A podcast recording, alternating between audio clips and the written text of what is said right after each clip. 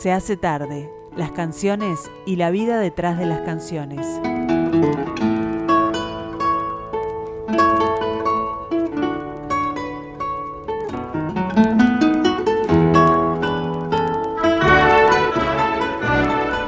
Como todos los viernes damos comienzo de esta manera a nuestro tiempo de Beatles, aquí en Radio Mundo 1170M, en el marco de lo que es nuestro programa Así hace tarde, que va de lunes a viernes de 16 a 18 horas aquí en el 1170 AM.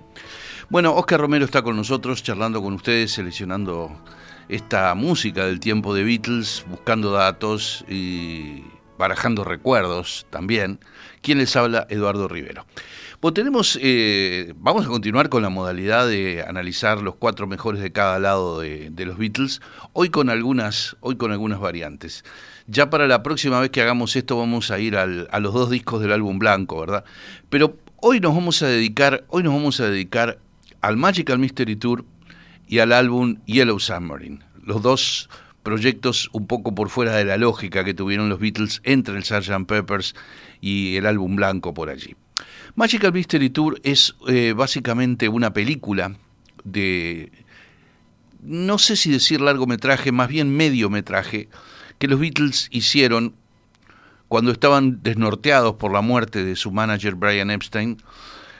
Inventaron una, una idea de llenar con gente bastante extraña, bastante extravagante, llenar un ómnibus y salir por, la, por las zonas rurales británicas a ver qué pasaba. La película es justamente eso, un delirio, un gran delirio, y fue destrozada por la crítica. Fue la primera vez en la carrera de los Beatles que los críticos se ensañaron con los Beatles. Pero esa película, que fue estrenada para las Navidades de 1967, un año en el que habían alcanzado la gloria con Sgt. Peppers, nada menos, eh, esa película eh, tenía una banda sonora que esa sí fue eh, elogiada por los críticos y comprada masivamente por las legiones de fans de los Beatles en todo el mundo, como venía ocurriendo a lo largo de toda su discografía. El álbum Magical Mystery Tour, en su forma eh, original, se editó el 8 de diciembre de 1967 en el Reino Unido como un pequeño álbum con dos extended play, dos discos de tres canciones cada uno. Es decir, eran discos simples que de un lado tenían dos canciones y del otro una, y el otro disquito simple que venía en ese encarte doble era también un disco con dos de un lado y uno del otro. Ese formato a la gente de la Capitol de Estados Unidos no le conformó, pensó que no era muy eh, viable económicamente. Entonces, ¿qué hicieron en Estados Unidos?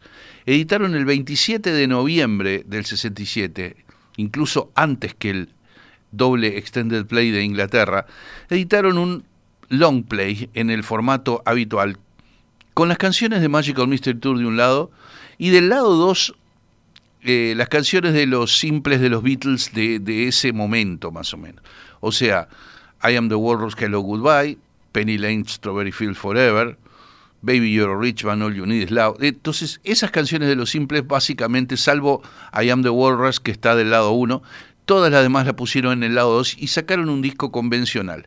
Con el correr del tiempo, con el correr del tiempo, el, el doble extended play británico sería discontinuado y el mundo entero, incluso las islas británicas, adoptarían el formato de Magical Mystery Tour de un long play, tal como fue editado entonces en, a fines de noviembre del 67 en los Estados Unidos.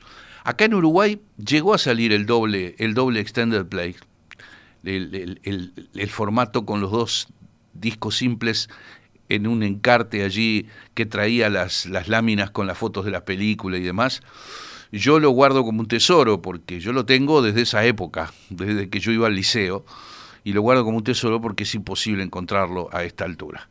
Bueno, vamos al, al, álbum Magical Mystery Tour entonces a los dos lados. En el lado uno en el que están las canciones de la, de la película Magical Mystery Tour, Vamos a empezar justamente con el tema que le da título a la película, que este es uno de los cuatro que yo elijo, una canción que además tuvimos la ocasión de vérsela cantar a Paul McCartney en vivo, en una versión de un McCartney veterano, pero increíble versión, sobre todo la primera vez que yo se la escuché, que fue en el estadio de River Plate en Buenos Aires, a fines, en diciembre de 1993.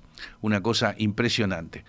Bueno, los Beatles grabaron Magical Mystery Tour, ese tema que es como una clarinada, una llamada a subirse al ómnibus y a irse de viaje, Roll Up for the Mystery Tour.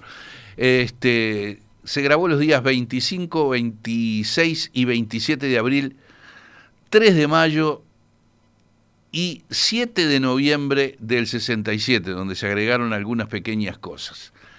Todo ese trabajo dio este impresionante Magical Mystery Tour. Bye.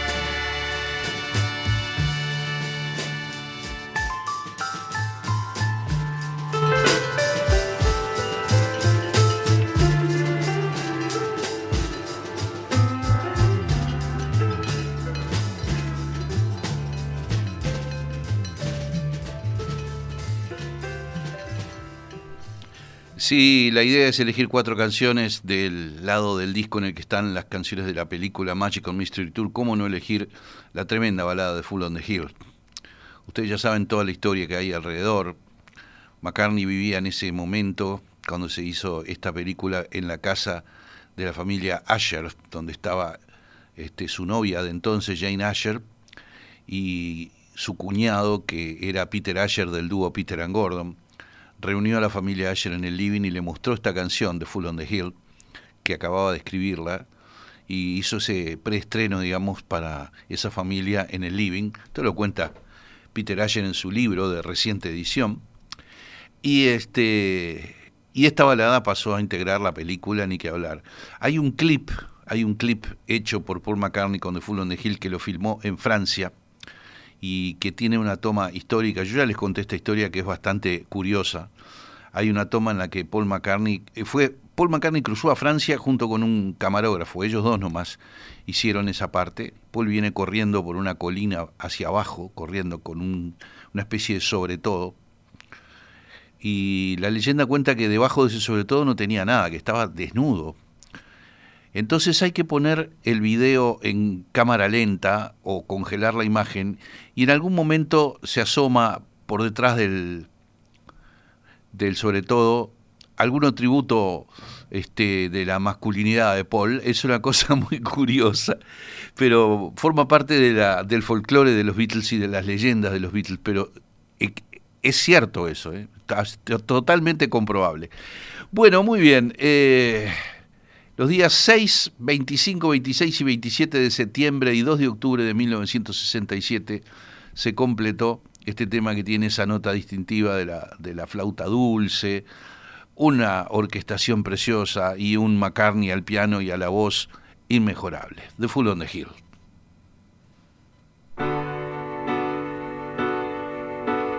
Day after day, alone on a hill, the man with the foolish grin is keeping perfectly still. But nobody wants to know him they can see that he's just a fool. And he never gives an answer, but the fool on the hill sees the sun going down, and the eyes in his head see the world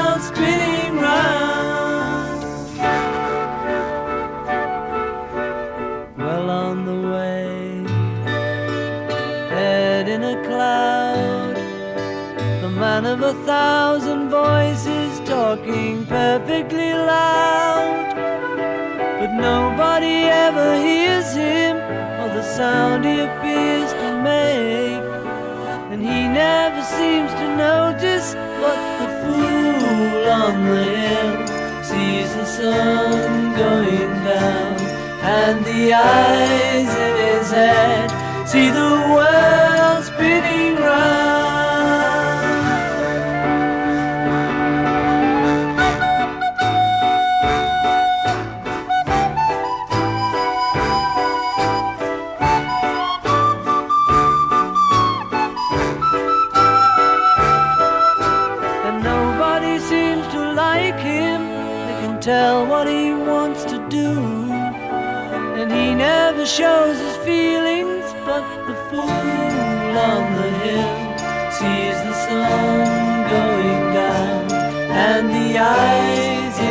in his head see the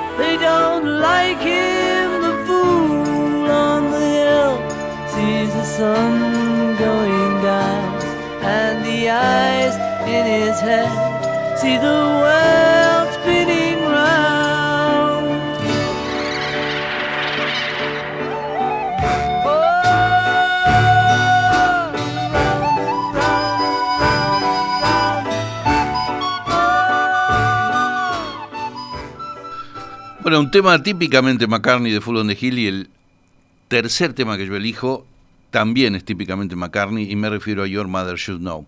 Con todo lo, criticada que fue la película, hay que decir que la película vista con ojos de hoy día no parece tan mala como decían los críticos de fines de la década del 60. Es un, delirio y lo, lo, más rescatable, por supuesto, son los clips de las canciones. Hay un clip muy divertido en Magical Mystery Tour de Your Mother Should Know los Beatles se visten de smoking blanco, se ponen a, red carnation, como dicen en inglés, un, este, un clavel rojo en el ojal, y hacen una especie de baile de musical de Hollywood descendiendo por una escalinata con bailarinas que están a los, a, los costados de la banda, una cosa muy divertida. Bueno, a mí siempre me encantó esta canción, siempre me encantó. Es, es un poco, está emparentada con ese estilo de McCartney arcaico que aprendió de su padre Jim Jim McCartney, de los viejos foxtrots de los años 20 que hacía la Jim Max Jazz Band que tenía el padre.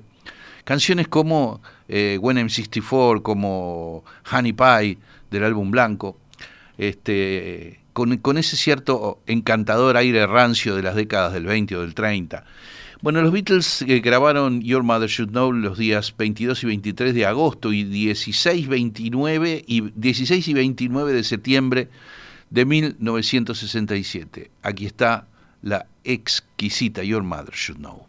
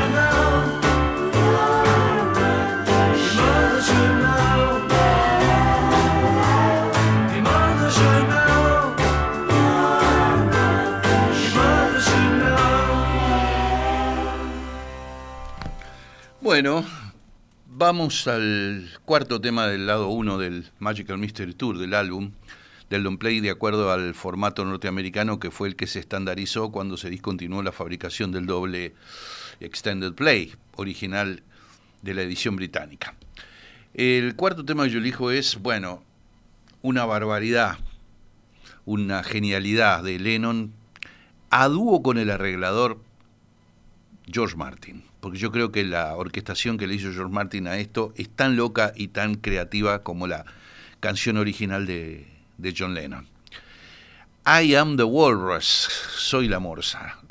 Resulta que Lennon se cansó a esa altura de que tanto los eh, fanáticos como los periodistas musicales y demás le intentaran encontrar mensajes ocultos a sus letras, como que las letras de los Beatles traían la verdad revelada y todo eso. Muchas de las letras de los Beatles realmente tenían la intención de dar un mensaje, como por ejemplo The Word en el disco Rubber Soul, The Word is Love, la palabra es el amor. Este, ni que hablar que eso pasa con All You Need Is Love, todo lo que necesitas es amor y todo. Pero en I Am the Walrus, Lennon hizo una letra que se burlara de todo eso y que no quisiera decir nada. Por ejemplo, empieza diciendo, I am he as you are me, as you are he and we are all together, algo así. Yo soy tú, tú eres yo, y él es yo, y todos estamos juntos. Es decir, una cosa absolutamente delirante. Y así es I Am the Walrus, una canción que tiene un planteo melódico bellísimo, bellísimo, loquísimo y bellísimo, y un, una orquestación, como les digo, absolutamente maravillosa de George Martin con vientos y demás. Esta fantasía lenoniana, que está entre las más grandes cosas que hayan grabado los Beatles en toda su discografía, se grabó los días 5, 6, 27 y 28 de septiembre de 1967.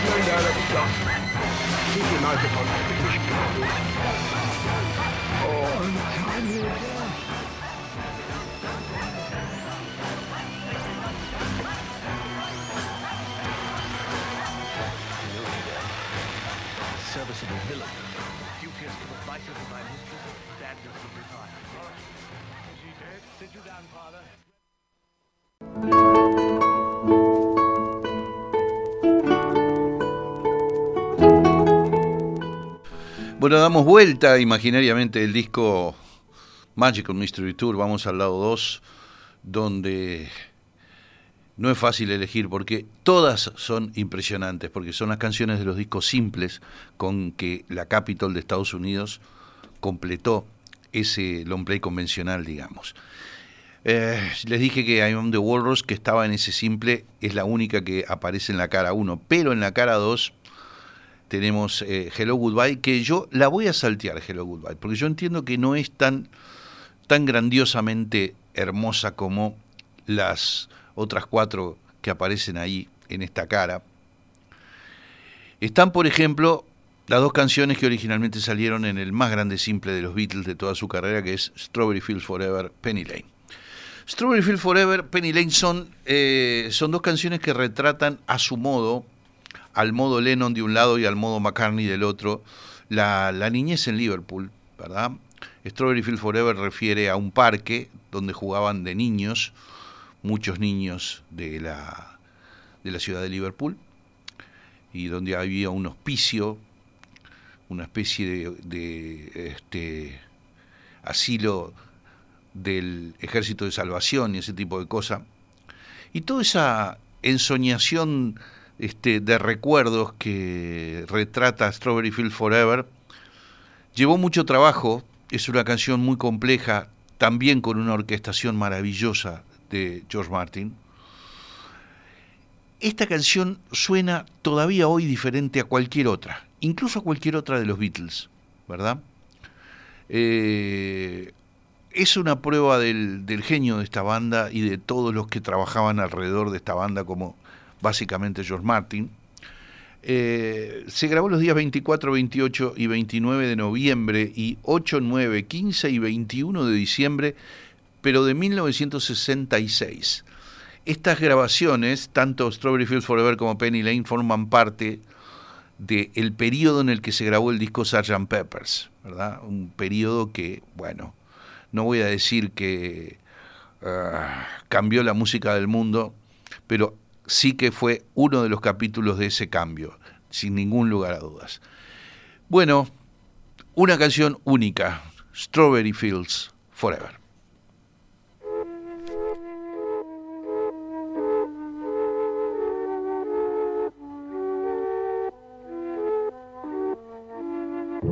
Let me take you down,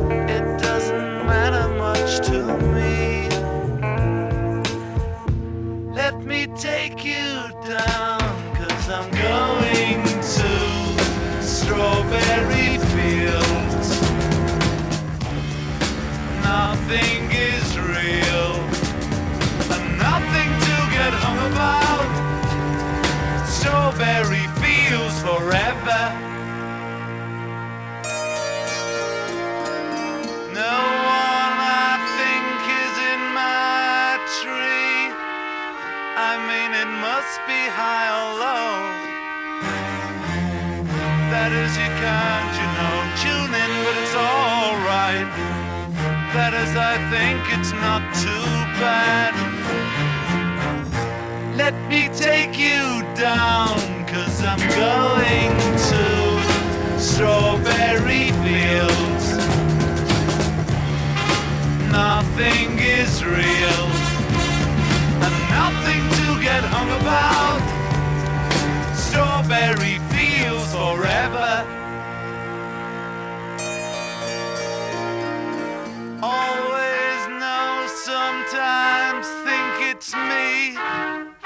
you know I know when it's a dream. I think I know, I mean, uh, yes, but it's all wrong. That is, I think I disagree. Let me take you down, cause I'm going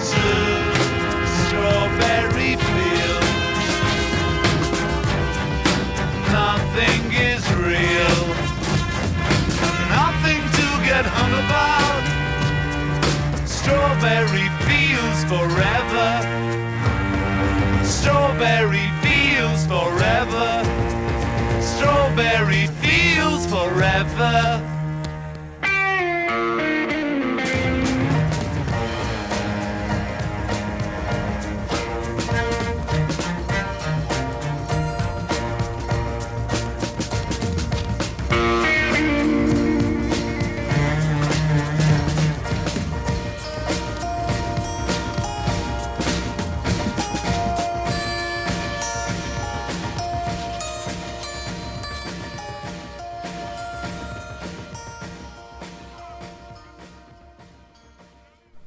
Para los que critican a Ringo Starr, hay un trabajo monumental de percusión de Ringo Starr en Strawberry Field Forever que acabamos de escuchar, el uso de los tom-toms de la batería, es una cosa impresionante.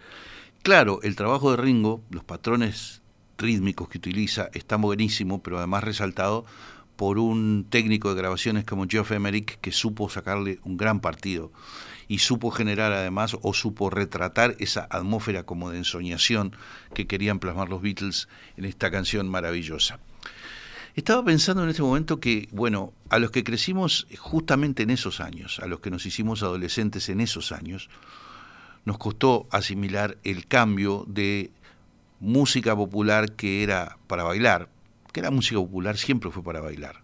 Cancioncillas, pequeñas historias de tres minutos que servían para mover los pies y para ir al baile y sacar a la chiquilina que te gustaba y tratar de avanzar lo posible, etcétera, etcétera, algo que es más viejo que el mundo. Pero estas canciones de los Beatles en este periodo del 67 y eso, echaron por tierra ese patrón histórico de música para bailar. Aún así, en el reverso de ese simple, que yo recuerdo haber comprado en el año 67, está esta otra canción que también forma parte, obviamente, de la cara B del álbum Magical Mystery Tour y que yo no podía dejar afuera de ninguna manera, que es Penny Lane. Está buenísimo estar sentado acá delante de este micrófono, dar opiniones eh, sobre estas canciones imperecederas. Y está buenísimo porque también viene la emoción, viene la, la memoria. La memoria se echa a volar, empieza a trabajar en forma febril. Y yo recuerdo en este momento, y esto lo digo dedicado a Miguel Scaltriti, que es oyente de este programa, cuya familia era dueña en esos años de la célebre confitería La Liguria, en la calle 8 de octubre, por 8 de octubre y no me acuerdo bien, Cipriano Miró, una de esas. Este, en esa confitería se hacían todos los bailes a los que íbamos quienes estábamos justamente en tercer año, que es cuando uno tiene 15 entonces todos los bailes de damas se hacían ahí. Y yo recuerdo que pese a que esta música nos desconcertaba, llegamos a bailar Penny Lane. Llegamos a utilizar Penny Lane como, como canción para bailar. Claro, tenía un ritmo un poco más regular que Strawberry Field Forever con todos esos cambios que tiene. Y la memoria me trae la imagen imborrable de mi amiga de tercer año, Jenny Radoskovich, este, bailando Penny Lane con Juan Carlos Carín, que era otro compañero. La veo pasar por delante mío a Genia, que usaba un vestido con una mini impresionante, que era algo bien de la época, y unas, unas especies de medias cancán plateadas. ¿Cómo olvidar eso? Y venían moviéndose al compás de, de Penny Lane. Bueno, Penny Lane es el costado McCartney de la del recuerdo del Liverpool de la infancia y la adolescencia, nombra lugares de una, un cruce de avenidas donde hay un round point y donde había un cuartelillo de bomberos y una peluquería y demás, y nombra todos esos lugares. Yo les he contado muchas veces la historia de que McCartney estaba viendo el segundo concierto brandenburgués en la BBC y quiso llevar al solista de trompeta para que hiciera el solo y eso logró que el gran músico sinfónico Dave Mason tocara el solo de trompeta barroca en esta canción que, bueno, no morirá jamás. Esto nos une con el pasado, pero también nos une con el futuro, porque dentro de 200 o 300 años van a seguir estudiando y también disfrutando de Penny Lane. Yo estoy convencido. 29 y 30 de diciembre del 66 4, 5, 6, 9, 10, 12 y 17 de enero del 67. Mire que dio trabajo esta obra maestra.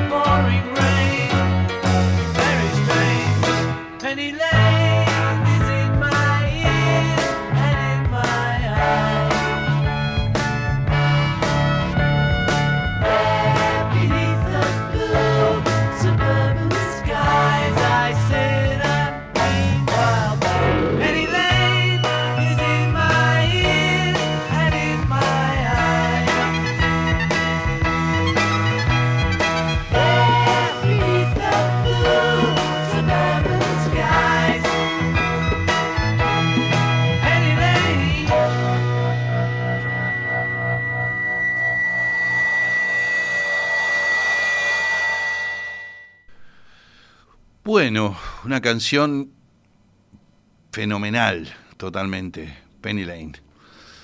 ¿Qué habrá sido de la vida de Yeña, no? Yo les contaba que la veía, la veía bailar en la memoria. Este, no, no fue mi noviecita y nada, era, era ah, de esa, esa amiga especial que uno tenía para charlar de las cosas de la vida a los 15 años, con esa óptica siempre prejuiciada y parcial que uno tiene a los 15, pero también este, esa óptica cargada de magia que uno tiene a esa, a esa edad irrepetible. ¿Qué habrá sido de su vida? Nunca más, nunca más supe nada de ella. Y era mi, mi amiga de tercer año. ¿verdad? Ella estaba enamoradísima de Juan Carlos con el que bailó Penny Lane. No, no, no era conmigo, el, no era el, el, abordaje por ese lado conmigo, era amiga, amiga. Bien, eh, vamos, a, vamos a continuar con Baby You're Richman. Hay una historia linda que yo les, he contado de Baby You're Richman, que fue el reverso del simple original de All You Need Is Love, y que está, por supuesto, en este lado B del disco Magical Mystery Tour eh, fue grabado en el estudio eh, Morgan o Trident, no me acuerdo, Trident creo, de Londres, porque en el estudio Abbey Road eh, no, no, había fecha, no sé cómo fue la cosa, o supongan que George Martin tenía una grabación con el cantante Matt Monroe, ese tipo de cosas, y el hecho que fueron a grabar a ese otro estudio, y todo el staff técnico de ese estudio, que nunca había trabajado con los Beatles, se quedó de cara cuando escucharon a Lennon cantando a través del, vidrio de la cabina, porque dijeron, qué bien que canta Lennon, qué cosa impresionante. En ese periodo de, en el que las canciones llevaban tantas y tantas sesiones, tantas horas, tanto trabajo, tantas tomas, este fue un caso raro porque se grabó en un día solo, a la vieja usanza, el 11 de mayo de 1967. Aquí está John Lennon en todo su esplendor con Baby, You're a Rich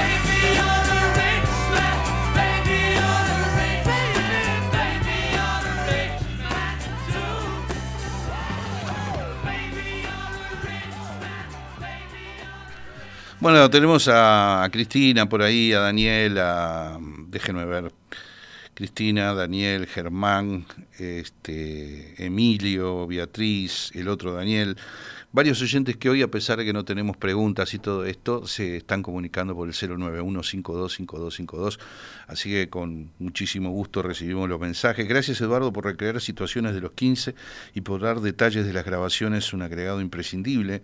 Me dice Daniel, claro, yo puedo regodearme con los recuerdos y todo, pero si al mismo tiempo no doy la información pertinente, no, no, no, no, tendría ningún sentido, ¿no?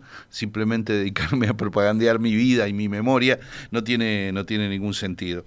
Eh, bueno, eh, All You Need Is Love es el reverso y más bien la cara A de Baby You're Richmond, la canción que empieza con una referencia a la marsellesa, el himno de Francia, la canción que es un himno de amor universal de John Lennon, la canción que los Beatles estaban grabando cuando se hizo la primera transmisión vía satélite eh, de la historia, que enlazó diversos países del hemisferio norte.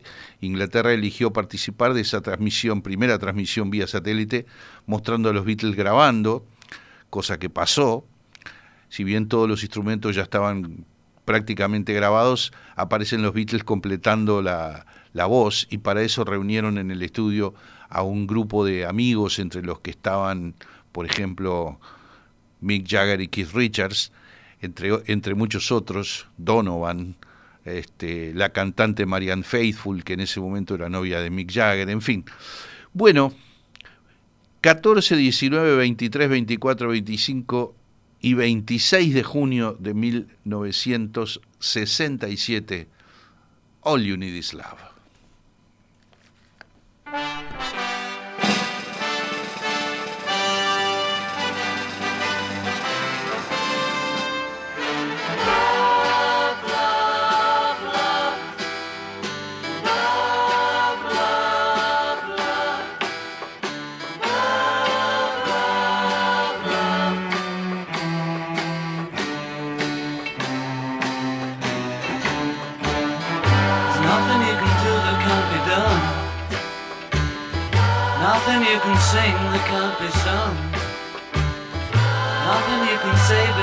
Learn how to play the game. It's easy. Nothing you can make that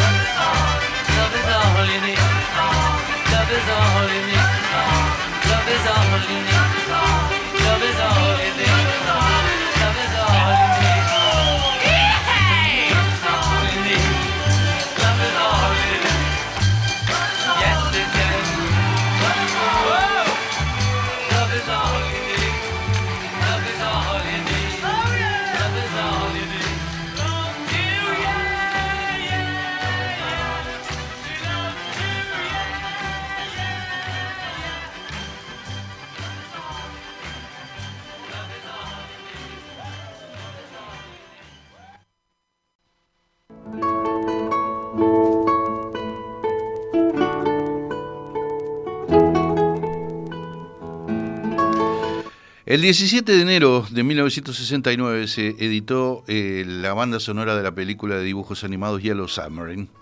Vamos al disco Yellow Submarine que tiene una peculiaridad, que los Beatles están de un lado solo. Del lado 2 hay solamente este, interpretaciones orquestales de la banda de sonido original a cargo de George Martin y músicos de sesión.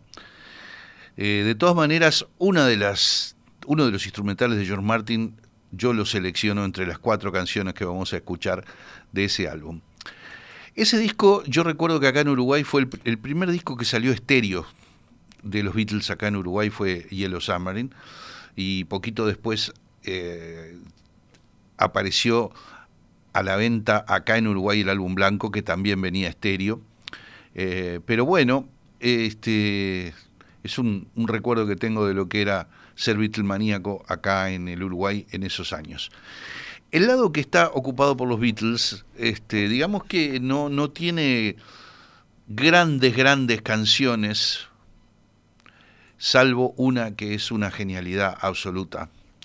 Los Beatles no creían mucho en el proyecto de una película de dibujos animados, pero cuando vieron la obra maestra impresionante que hizo el animador de origen alemán Heinz Edelmann, y su equipo quedaron absolutamente maravillados y de pronto se deben haber arrepentido de no haberle aportado grandes, grandes canciones a la banda sonora de El Submarino Amarillo. ¿Qué película de dibujos animados El Submarino Amarillo? Yo por suerte conseguí una copia en, en Blu-ray que es una exquisitez para verla. Así que este, poniéndola en un televisor tipo 50 pulgadas así, no podés creer, no podés creerlo lo precioso que es el diseño, el dibujo de, Yellow Submarine.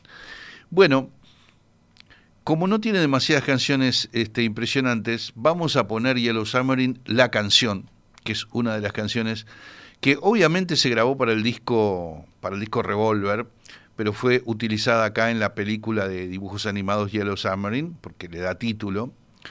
Los Beatles grabaron Yellow Submarine, que tiene, como bien sabemos, una serie de efectos de sonido muy cómicos, como sonidos de submarino, tiene también un arreglo de banda de instrumentos de, bronce, como si fuera una banda de parque, y tiene la vocalización de Ringo Starr, ¿verdad?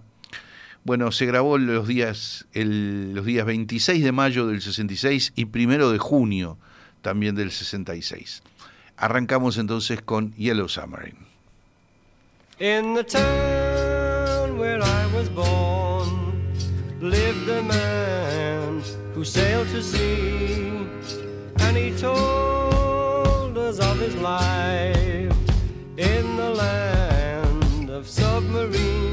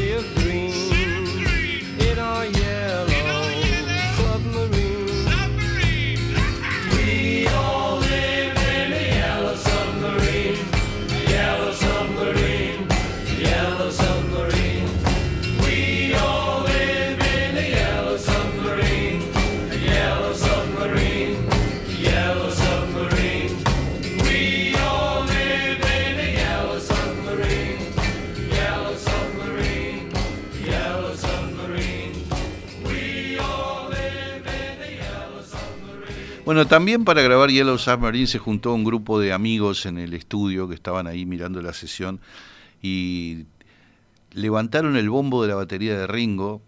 Ringo estaba adelante tocando el bombo y atrás fueron tomándose de la cintura y, recorrieron todo el edificio de la EMI cantando el estribillo de We all live in a yellow submarine y haciendo una especie de farándula.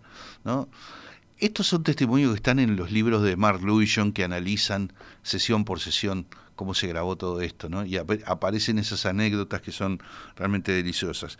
Me dice por acá, a ver, algunos mensajes, me dice por acá, este, Leopoldo, para mí Yellow Submarine no es un álbum de los Beatles, es una banda sonora con algunas de sus canciones, y en rigor es cierto, es así como dice, como dice Leopoldo.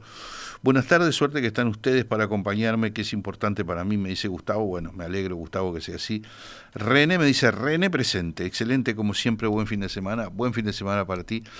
Eh, René me hace acordar por su nombre eh, que se nos fue una gran personalidad de la cultura uruguaya que es René Pietrafesa, pianista, compositora, eh, pedagoga, conductora de, programas sobre música en televisión, ha hecho de todo un poco, 83 creo que tenía, yo alguna vez la, la entrevisté y era una persona que sabía muchísimo de música, tenía un, respiraba música, este, una persona muy vanguardista, formó parte del legendario núcleo Música Nueva para encontrar nuevos caminos a la música culta, digámoslo así. Así que bueno, eh, muchas gracias entonces a, a, René, presente como siempre, dice. Cristina dice, gracias por la música, sos un libro abierto. Un libro medio, medio bajado a esta altura, pero bueno. Muchísimas gracias. Empezaste el programa diciendo que eran unos álbumes un poco menores antes del Gran Sgt. Pepper, pero en realidad son maravillosos.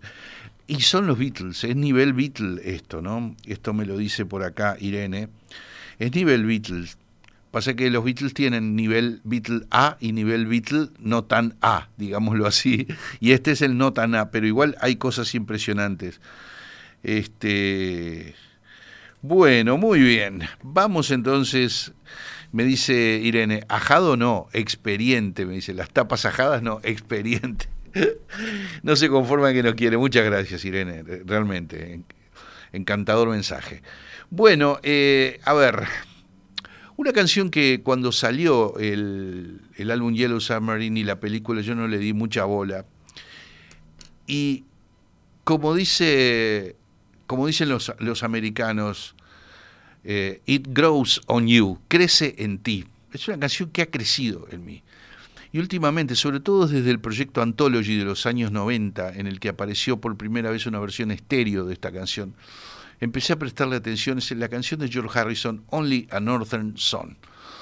Este, solo una canción norteña, ¿verdad?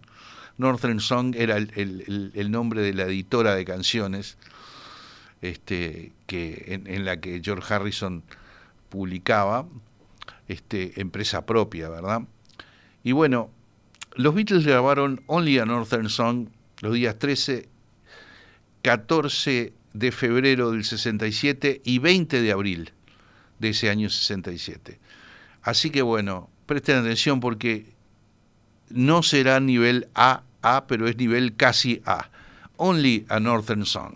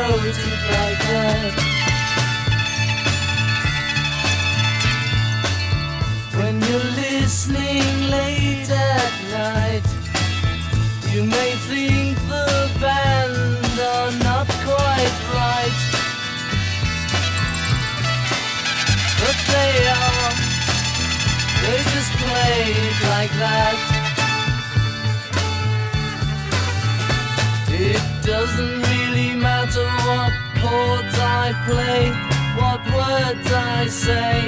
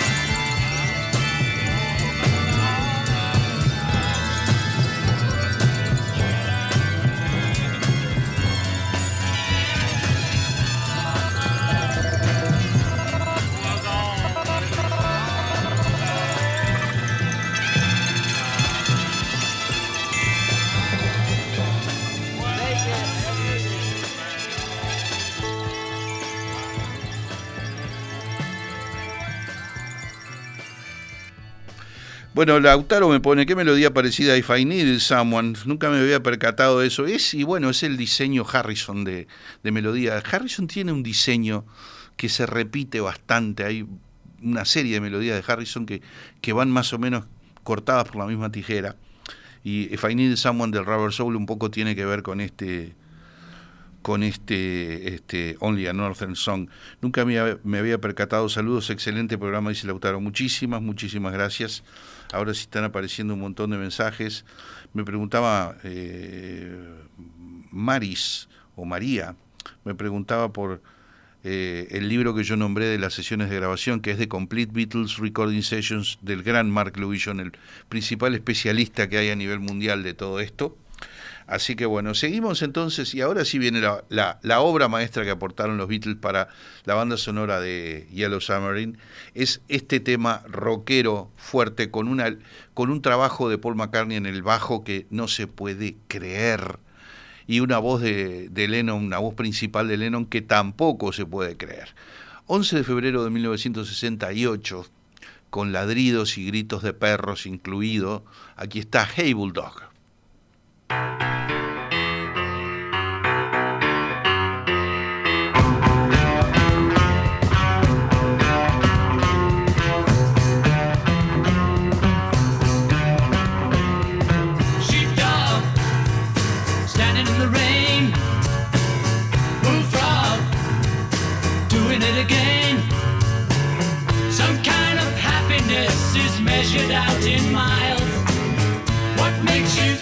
Something special when you smile?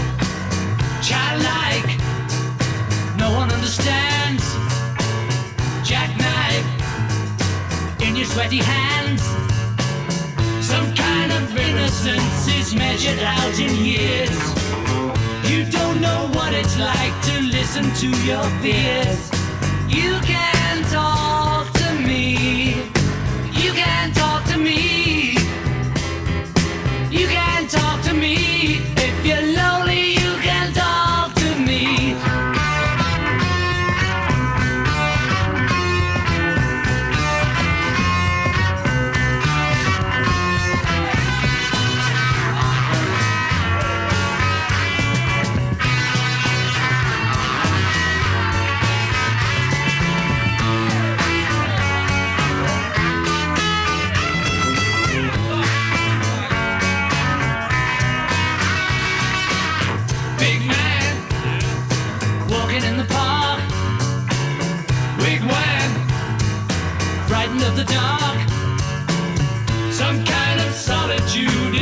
Measured out in you. You think you know me, but you haven't got a clue. You can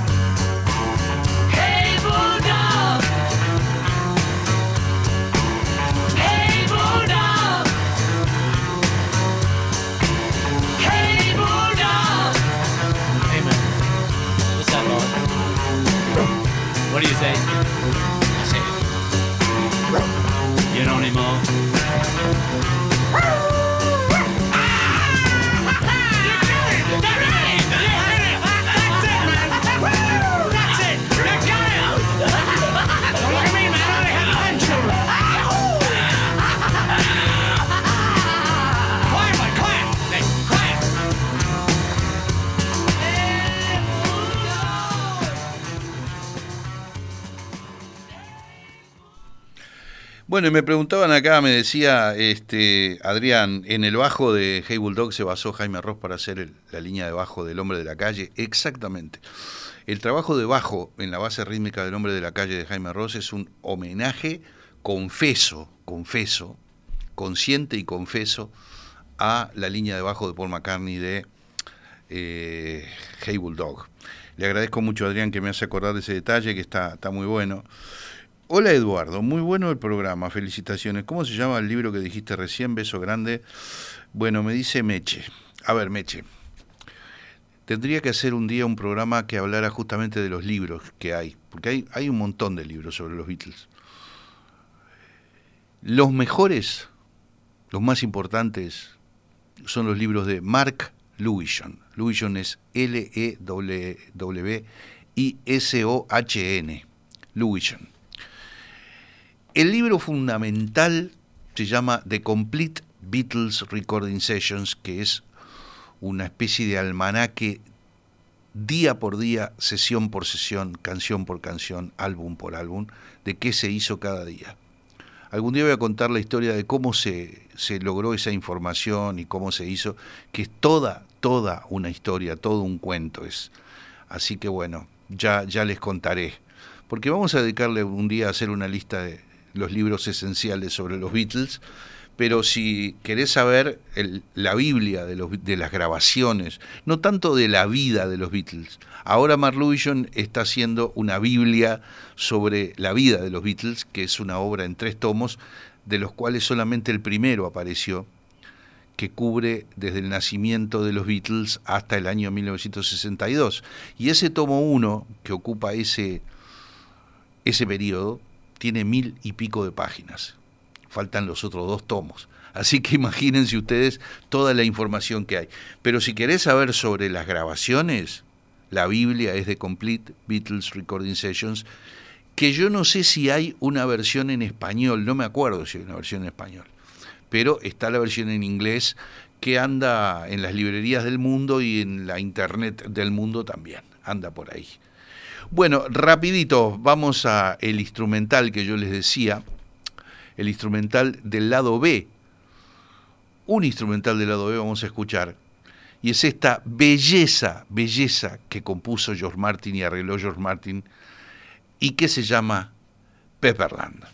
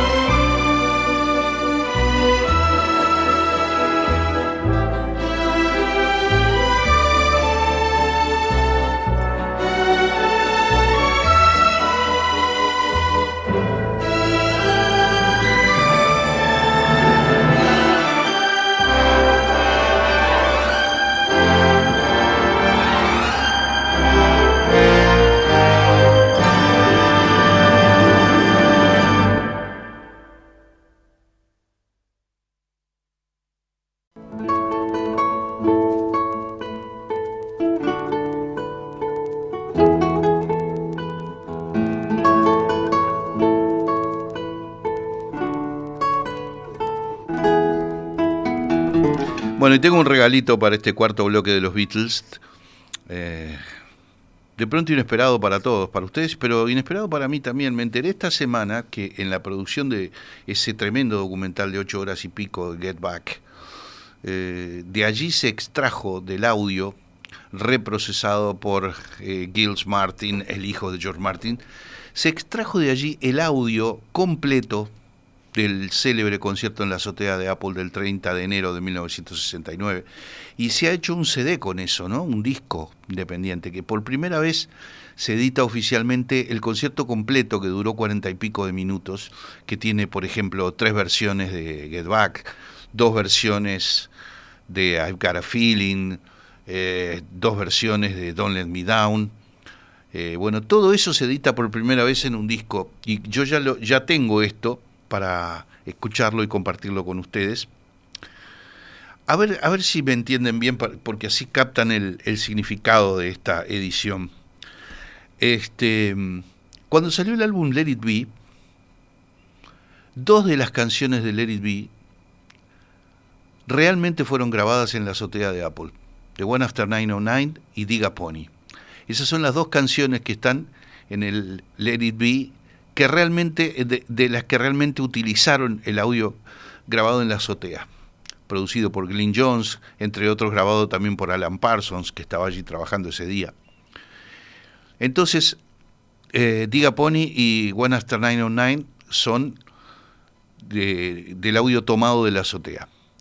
Todas las otras canciones que están en el disco Let It Be, como Get Back, Don't Let Me Down, I Got a Feeling, etc., fueron grabadas en estudio, no en la azotea.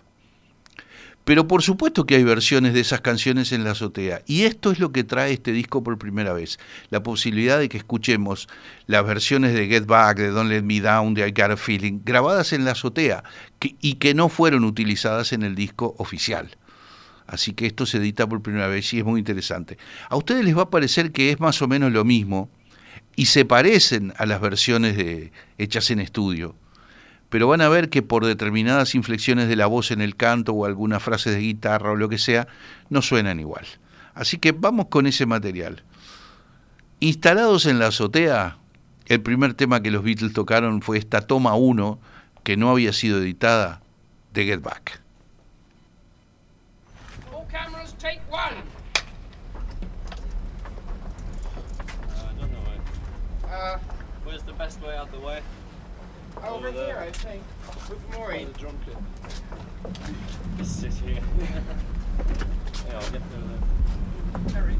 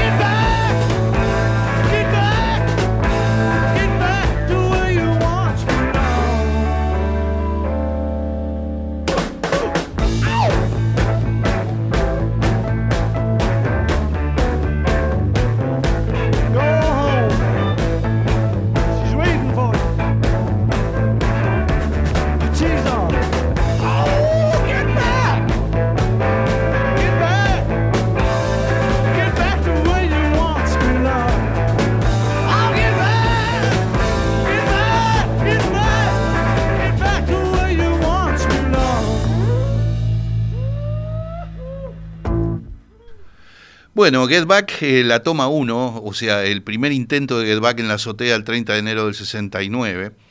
Recuerden que Get Back en realidad la versión que salió en el disco simple oficial eh, fue grabada en estudio, pero no, no en la en Abbey Road, sino en un estudio que armaron en el sótano del número 3 de Savile Road, en donde estaba el local central de la empresa Apple Records. Y bueno, en ese estudio de Apple se grabó la versión original, pero esta es la versión hecha arriba en la azotea, el jueves 30 de enero del 69. Seguimos con el 30 de enero. Vamos a escuchar la toma 1 de Don't Let Me Down, que originalmente en el simple es el reverso de Get Back. Está Don't Let Me Down, Get Back un tema netamente McCartney, Don't Let Me Down un tema lenoniano, mil por mil. Yo les recomiendo, hay, hay un cover muy bueno de Don't Let Me Down que hace la banda Stereophonics, una banda más, más de ahora, digamos. No nueva del todo, porque ya tiene sus años Stereophonics, pero eso se los recomiendo. Bueno, este es el primer intento que se hizo en la azotea, entonces, con Don't Let Me Down.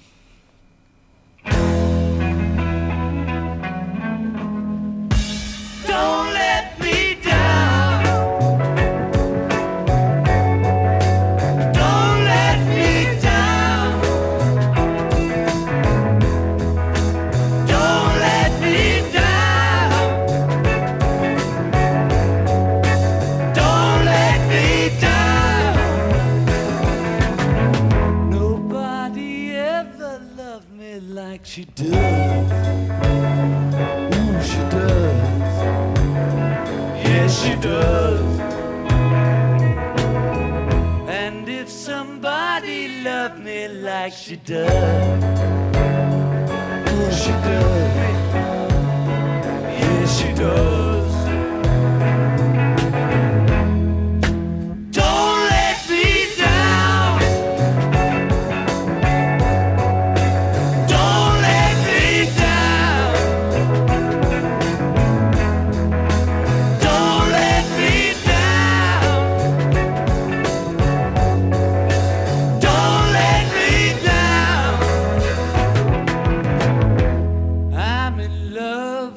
The first time.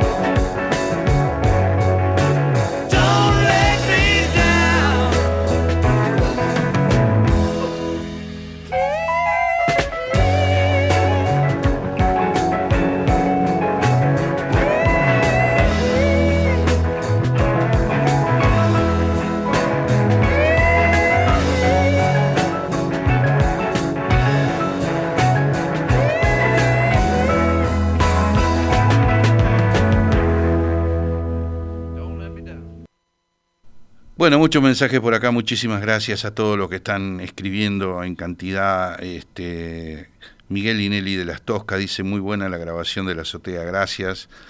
Eh, Ricardo me dice, ahora veo que en la web está el documental de todo esto en tres capítulos que hizo Peter Jackson, sí, exactamente.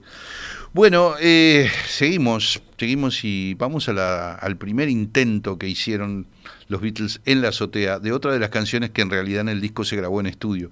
Pero esta es la versión de la azotea Vieron que en Don't Let Me Down, por ejemplo, hay un momento en que, en que para, para ver las diferencias, esto es como aquel juego que había en la prensa de descubra las siete diferencias entre dos dibujos. Las diferencias existen eh, en, en el canto, en los solos, este, te das cuenta que son distintas las versiones. En Don't Let Me Down que escuchábamos recién, se escuchaba clarito un momento en el que Lennon perdió la letra, se, le fue la letra y empezó a decir, y a blue blue blick, decía cualquier cosa porque se había olvidado de la letra. Bueno, la toma uno de I've Got a Feeling.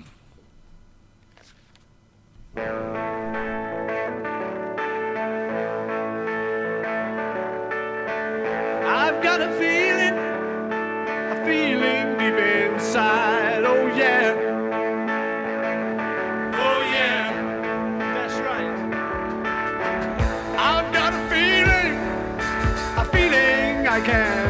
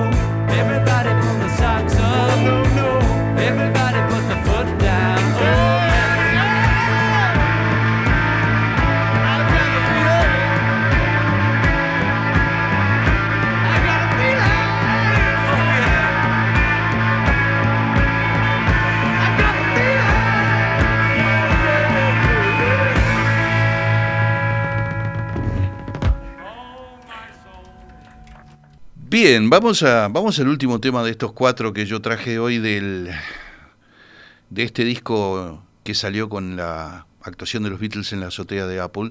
El disco se llama The Beatles Get Back y luego dice Rooftop Performance. Ese es el nombre, Rooftop Performance, álbum del 2021. Está incluido también en, en, esta, en este Rooftop Performance la toma 3 de Get Back, que es más corta que la toma 1 y que la toma 2 que está también en este álbum. ¿Por qué es más corto? Porque ya había subido la policía, la policía de, ¿no? de London Police Department, ya había subido a decirle a los Beatles que se dejaran de hacer ruido porque había quejas del vecindario, etcétera, etcétera, y que tenían que cortarla, que bajar o apagar, y ya está. Entonces, eh, McCartney está cantando Get Back cuando ve que aparecen los policías en la propia azotea.